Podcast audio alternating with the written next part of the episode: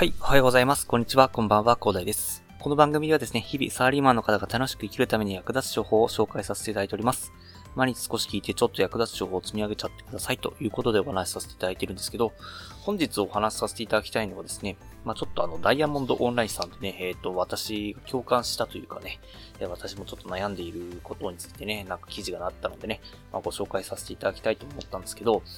あの、会社の言う通りに働いた中高年が経営の重荷になる悲しい末路ということでね、えー、ドキッとするタイトルですね。さすがダイヤモンドオンラインさん、タイトルの付け方めちゃくちゃうまいですね。そそられましてよ。はい。なんかですね、誰かにキャリアを依存しすぎると、まあ、思考停止に陥る危険があるということで、まあ、なんかこれはね、最初の方には転職者の方が、まあなんか上司とかがいなくなっちゃって、えっ、ー、と、すごい信頼していた上司がいなくなってしまったから転職をなんかね、えしているみたいな感じの、まあ、記載が、記載から始まりですね。その後にですね、会社の言う通り、働いたのにはしごを外されるという悲劇っていうね、あの、なんか、次の題名であるんですけど、誰が特定の個人じゃなくて会社であるケースもあるということなんですよね。で、なんか昔の日本企業だと、まあなんか白か黒かは会社が決めるということで、まあ従業員としては言われたことをやっていくと。まあトップのね、えー、言われたことをね、とりあえず粛々とやっていくっていう風な形がね、結構多かったというところなんですけど、ちょっと前からですね、言われたことだけじゃなくてですね、あなたは何がしたいのかということをね、結構ね、意識するような時代になってきたというのは皆さんも感じているところだと思います。まあそんな形でね、えーまあ、会社の言うことをね、粛々と、あの、まあ、聞いて、で、まあ、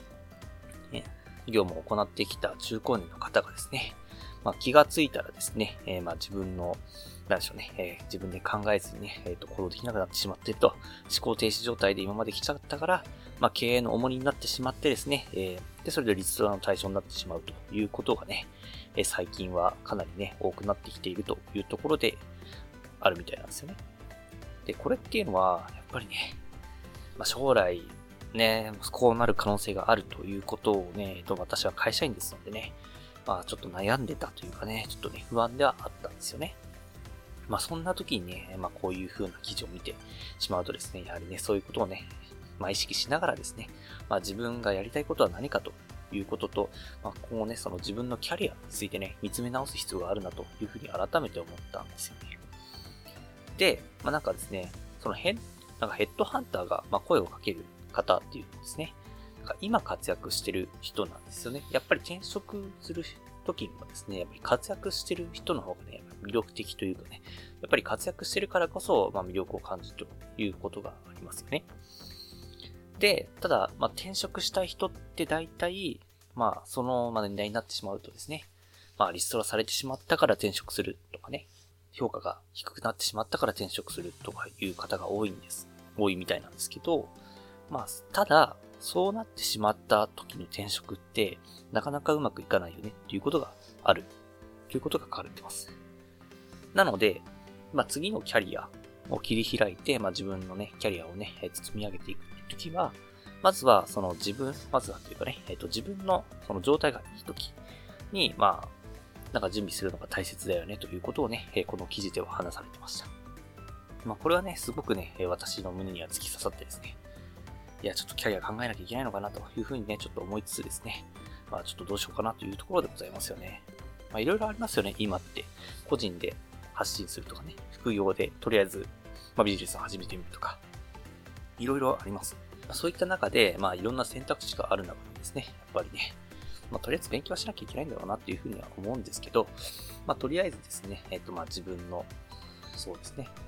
えー、やりたいことということと、あと、まあ、自分のキャリアについて見つめ直してですね、まあ、やっていかなきゃいけないなと。